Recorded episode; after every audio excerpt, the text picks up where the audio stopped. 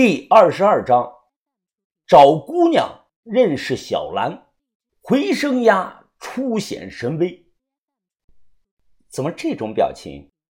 你心里有很想见的人吗？我陷入到了沉思。宋医生他笑着看着我，哼哼，行了行了，小子，不和你开玩笑了。我刚才那句话是骗你的。这种鼻烟真正的作用是闻一下，能让人在短时间内恢复体力，能使其感觉不到疲劳。你拿着，说不定以后能派上用场的。我笑了笑，收下了东西。世上要真有那种药啊，我愿意尝试一下。我想再见一面魔马针。早年千岛湖景区出名之后，淳安本地的风俗业呢，逐渐形成了一种三足鼎立的特色，基本没有本地人做这一行了，全是湖南妹子、四川妹子，还有东北妹子。湖南妹子呢？长相平平，个子矮的居多。他们在汾口镇文创街一带活动。四川妹子脾气性格火爆，他们集中在海马歌舞厅，后来转移到了这个新安大街上的那个宏泰娱乐城。现今杭州秀色江南夜总会里的老妈子中啊，有一大半当年都是在宏泰上过班的。要说呀。还是我们东北老妹儿的这个身材最高挑，性格够豪放，但他们在这里呢没有根基，经常换地方。这天上午八点多，某街道的发廊，我推门进去，看到一名穿着牛仔短裤、染着红指甲这个年轻女孩啊，正在吃饭。帅哥，这么早啊？等一会儿吧，我正在吃早饭呢。怎么就你一个人啊？咋地？你有啥事啊？我直接讲道：“哦，是这样的，我要找七个人跑外场，要年轻的，年纪呢不能超过三十岁。完事儿呢，一个人给两千块钱。两千？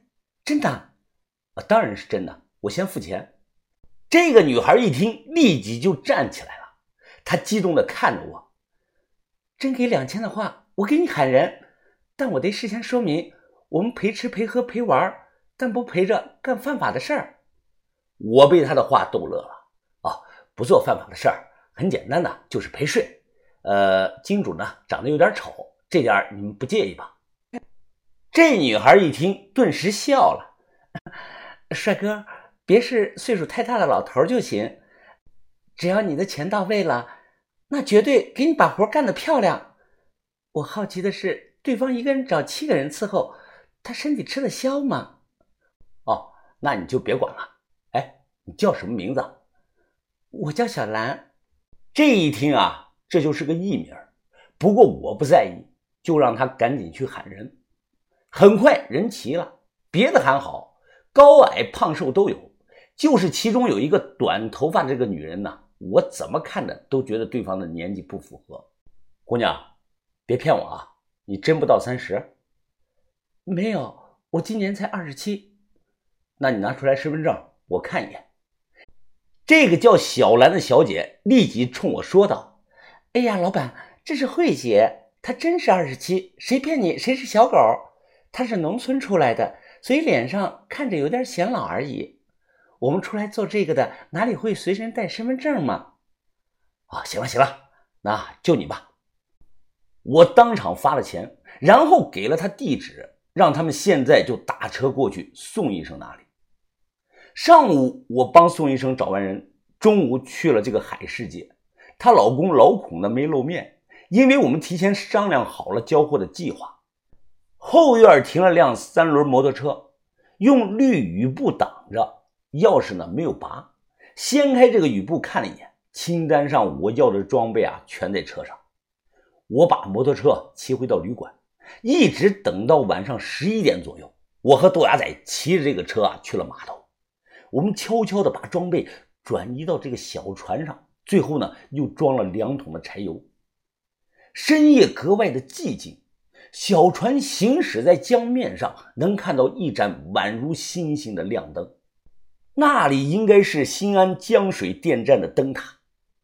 冒着黑烟的小船是缓缓靠岸，把头带着小轩、鱼哥来接应我们了。豆芽仔，你的头怎么了？把头刚见面便问我。豆芽仔他咧着嘴说：“哎呀，一言难尽啊，把头，倒霉透了！咱们这条船是那个小子偷的，人家别人的。因为这个事儿，我前天跟人打了一架，还多亏了疯子救了我。哦，把头，要不我们早就回来了，在市里被一点事儿给耽搁了。”把头听后，他点了点头：“磨刀不看柴工，只要没出大意外就行。家伙事儿都全了吧？哦，全了，把头。养鸡瓶都是内部的黑货，没人能查到咱们头上的。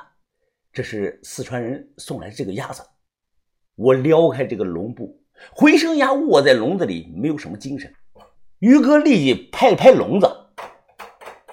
回声鸭看见于哥，先是愣了有两秒钟，随后他站起来，对着于哥是扑棱着翅膀，嘎嘎的直叫。哈哈哈哈！老伙计，想我了没有啊？于哥见状是开怀大笑啊！我打开笼子，回声鸭瞬间就钻了出来，嘎嘎嘎嘎嘎嘎嘎嘎！它张开这个翅膀，围着于哥转圈跑，显得是极度的兴奋。这个鸭子对于哥比对我们谁都要亲。他当年染上这个酒瘾呢，也是因为于哥。云峰，你帮忙看我的猫没有啊？它还好吧？小轩问我。啊，好的很啊，你别瞎操心了。那个猫啊，就得好好的训它两天。这次我发现它老实多了。关于回声鸭呢，我深入的研究过。这个东西的眼睛和人不一样，它有三百六十度全景的视觉。什么意思呢？就是它能同时看到前后左右所有的东西和物体。回声鸭的眼睛还有类似于和相机一样的变焦的功能。动物学家研究过，他们说鸭子能看清人胳膊上细小的这个毛孔。三百六十度全景视力加上百倍这个微距超级的变焦，是不是堪比这个单反相机呢？有养鸭子经验的人清楚。鸭子天生就对闪光或者是反光的东西感兴趣，洛阳高手正是利用了这一特点，从小去专门训练它。秦汉五百年，唐宋元明清，瓷器、玉器、青铜器、金银器这些物件表面一旦形成了包浆后，都会反光。你比如说，有个明代金手镯埋在这个淤泥层中。我们人眼压根是注意不到的，但回声鸭在水中一眼便能看到。那有人说了，简单，我也可以啊，去买上两只鸭子回来训练。没那么简单。什么叫秘法训练呢？要是都会了，那回声鸭不遍地都是了吗？鸭脖子上有个圈儿，我们将颜色鲜艳这个红绳呢系在这个圈上，打了个结儿，然后。让于哥控制着绳子，待会儿啊，一旦下水，我们放出去这个红绳的长度就决定了回声鸭这个活动范围。鸭子游泳的速度比人快得多，不能让它在水下乱跑。正常家养的鸭子能潜水五到十分钟，野鸭子半个小时到一个小时，而回声鸭的极限是五个小时。把头。怎么你也要下水啊？把头边解着衣裳边说：“我得看一眼古石城，豆芽在头上的伤还没好，今晚就让他守着营地放风。”我一听激动了起来：“啊，不是把头，你看什么看啊？湖水太凉了，你岁数太大了，就别下去看了。”我当即挥手下令：“啊，就这么定了。小轩、于哥跟我下水，把头你和豆芽仔。”守着营地，听了我的话，把头说道：“云峰啊，你都开始替我做决定了。咱们这山寨里谁是大当家的？那当然是你啊，把头，你是大当家的，我是二当家的。”小轩啊，一听他着急的发言：“那我就是三当家的。”我马上说：“咱们只分了大当家的和二当家的，其他人都是小兵。”把头拍了拍我的肩膀：“云峰啊，我是老了，可不是废了。早年我跟着你师叔他们也掏过广西的水洞子，那个时候我们别说潜水服了，身边就连个氧气瓶都没有，我们不照样干了？”小轩一听，他点点头：“就是。”前年咱们在鬼仔岭，我就看出来了，把头你的水性比云峰要强得多。我瞪了小轩一眼，他话外之音啊，好像说我是个废物一样，身体素质还比不上一个七十多岁的把头。只要有水，小鱼终究会长成大鱼。任何人呢，不能用两年前的目光来看如今的我。眼界、见识、头脑、身手、智谋、做局、破局，我比两年前成长了太多。如果再碰到两年前的银川的金凤凰，我不逃跑，直接做个局坑死他。